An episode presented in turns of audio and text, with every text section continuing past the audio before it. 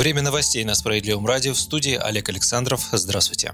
Сергей Миронов обратился к президенту с предложением учредить государственную награду за профессиональную доблесть в борьбе с пандемией. Глава партии «Справедливая Россия» предлагает сделать эту награду массовой и награждать медалью всех граждан, имеющих непосредственное отношение к противодействию эпидемии, от руководителей медучреждений и научно-исследовательских центров до рядовых санитаров, лаборантов и волонтеров, а также сотрудников других служб и организаций, непосредственно контактирующих по долгу службы с заболевшими людьми. Несмотря на масштабы заболеваемости, отсутствие противовирусной вакцины, система здравоохранения здравоохранение продолжает эффективно противостоять пандемии. В российском обществе дается самая высокая оценка деятельности врачей, проявляющих высокую профессиональную компетентность, верность врачебному долгу, ответственность и готовность к самопожертвованию ради сохранения жизни и здоровья пациентов, отметил Сергей Миронов.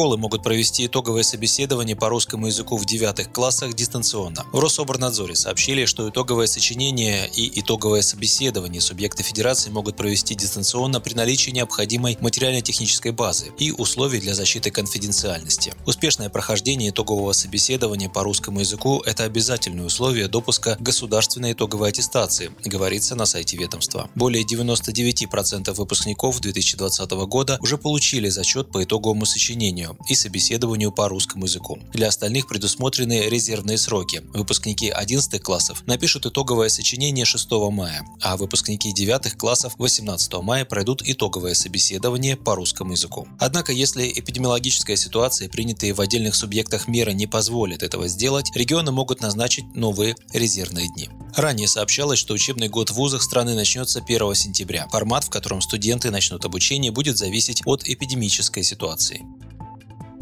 За последние сутки в России подтверждены 5849 случаев новой коронавирусной инфекции. Всего в стране зарегистрировано 68 622 заболевших во всех субъектах Федерации, а число выздоровевших пациентов увеличилось до 5500 человек. Также за сутки зарегистрировано 60 летальных случаев. За весь период в России от коронавируса скончалось 615 человек. Рост числа заразившихся коронавирусом в России за сутки третий день подряд не превышает 10%. Таковы данные оперативного штаба. В топе по количеству заразившихся остаются Москва, Подмосковье и Санкт-Петербург. Как отметил мэр столицы Сергей Собянин, драматического роста заболеваемости коронавирусом в Москве нет, но она растет на величину до 15% ежедневно и проблема нарастает. К сожалению, не могу сказать, что мы сейчас вышли на плата или у нас позитивная динамика. Более того, мы даже середину пути не прошли, сказал Собянин. Он признал, что с введением цифровых пропусков москвичи в большинстве своем ведут себя ответственно. Это позволяет не ужесточать меры в столице. Однако разрешать прогулки Прогулки жителям мэр считает пока делом рискованным. С пятницы контролеры в Москве вместе с полицией начали проводить рейды по выявлению нарушений социальной дистанции в общественном транспорте. За несоблюдение дистанции в полтора метра может грозить штраф в размере 5000 рублей, сообщили в столичном управлении организатор перевозок.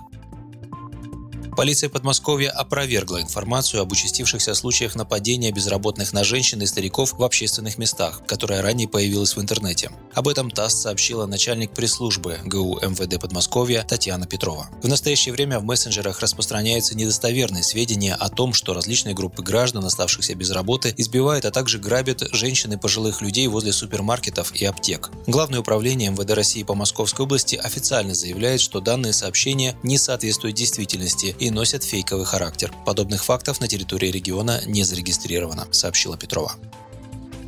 Роспотребнадзор рассказал о правилах безопасной доставки еды на дом. Речь идет прежде всего о курьерской доставке готовых блюд из кафе и ресторанов. Их владельцы в обязательном порядке должны на своем сайте предоставить потребителю информацию об организации и о самой продукции. Продавец обязан указать наименование и место нахождения изготовителя продукции, адрес производства, в том числе использованные ингредиенты. Доставщики еды должны не только надевать медицинские маски, перчатки, использовать дезинфицирующие средства для обработки рук, но и приезжать к заказчику в чистой форменной одежде. При вручении курьер должен поставить короб с заказом у двери, отойти на расстояние около полутора метров и сообщить покупателю о доставке по телефону. Роспотребнадзор рекомендует рассчитываться за заказ в формате бесконтактной оплаты онлайн.